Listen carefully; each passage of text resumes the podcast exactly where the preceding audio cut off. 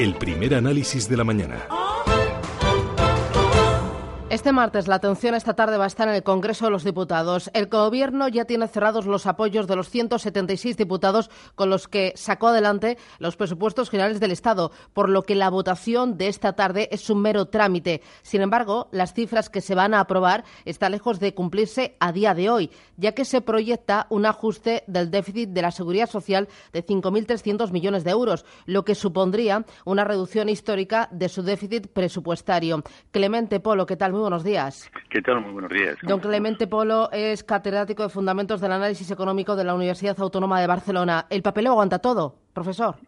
El papel lo aguanta todo, efectivamente. Una cosa son eh, las negociaciones que lleva a cabo el ministro Montoro para conseguir los 176 votos que necesita esta tarde y otra muy distinta, la realidad económico-presupuestaria del, de los presupuestos generales de 2018. ¿Realmente podrá ajustar esa enorme cantidad de dinero, 5.300 millones de euros en 2018? Eh, bueno, eh, eh, como decíamos hace un momento, pues sobre el papel todo todo se aguanta. La realidad presupuestaria quizá es un poco más complicada de lo que de lo que estamos de lo que esta tarde se va a dilucidar. Mm, en, en realidad tenemos un déficit de la seguridad social conocido, que es el de 2016, que ronda los 18.800 millones. Esto lo sitúa aproximadamente en el 1,65% del PIB. Desde 2016 a 2017, perdón, se supone que el déficit tiene que disminuir al 1,4%. Eh, ¿Qué es lo que nos dice la realidad? La realidad lo que nos dice de momento es que eh, ya se ha necesitado 10.200 millones de un presupuesto de un crédito extraordinario para conseguir pagar las pensiones eh, extraordinarias en el mes de junio. Esto quiere decir que las cosas no van tan bien. Eh, ¿Seremos capaces de reducir el déficit de la seguridad social al 1,4% en 2017? La Autoridad Independiente de Responsabilidad Fiscal ha dicho que no, y más bien lo sitúa en el 1,6%, lo cual nos dejaría en 18.700 millones.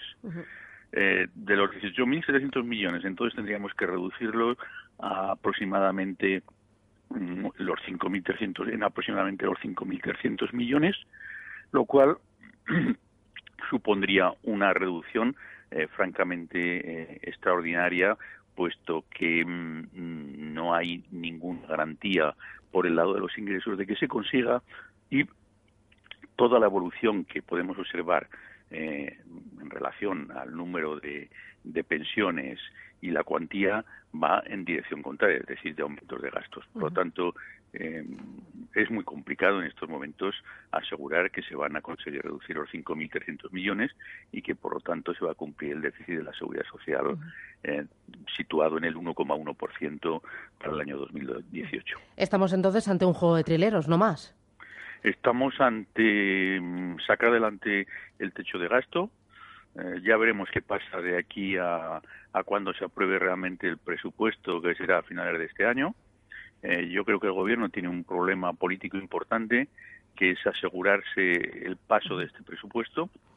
Y una vez pasado el presupuesto, pues luego ya veremos eh, su, su grado de cumplimiento. Pero pero yo creo que hay una cuestión muy importante que es la economía política del presupuesto y otra cuestión distinta que es la realidad económico-presupuestaria. Bueno, tendrá que presentar los objetivos de déficit ante Bruselas. El Gobierno ha dicho que sí que va a cumplir. Se me ocurre que, por un lado, tenemos además la bajada del IRPF valorada en 1.400 millones de euros por ese acuerdo de Gobierno con Ciudadanos, pero, por otro lado, eh, pienso que quizás eh, podría utilizar para cuadrar el déficit el superávit de los ayuntamientos.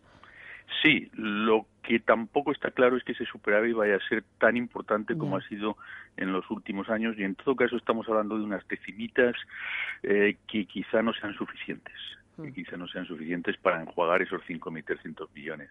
Ya. Parece, por lo tanto, que las cifras van a tener complicado el encajar. Clemente Polo, profesor, muchísimas gracias por pues, este primer análisis. Muchísimas gracias a vosotros. Que vaya muy bien Encantado el día. Adiós. Hasta luego.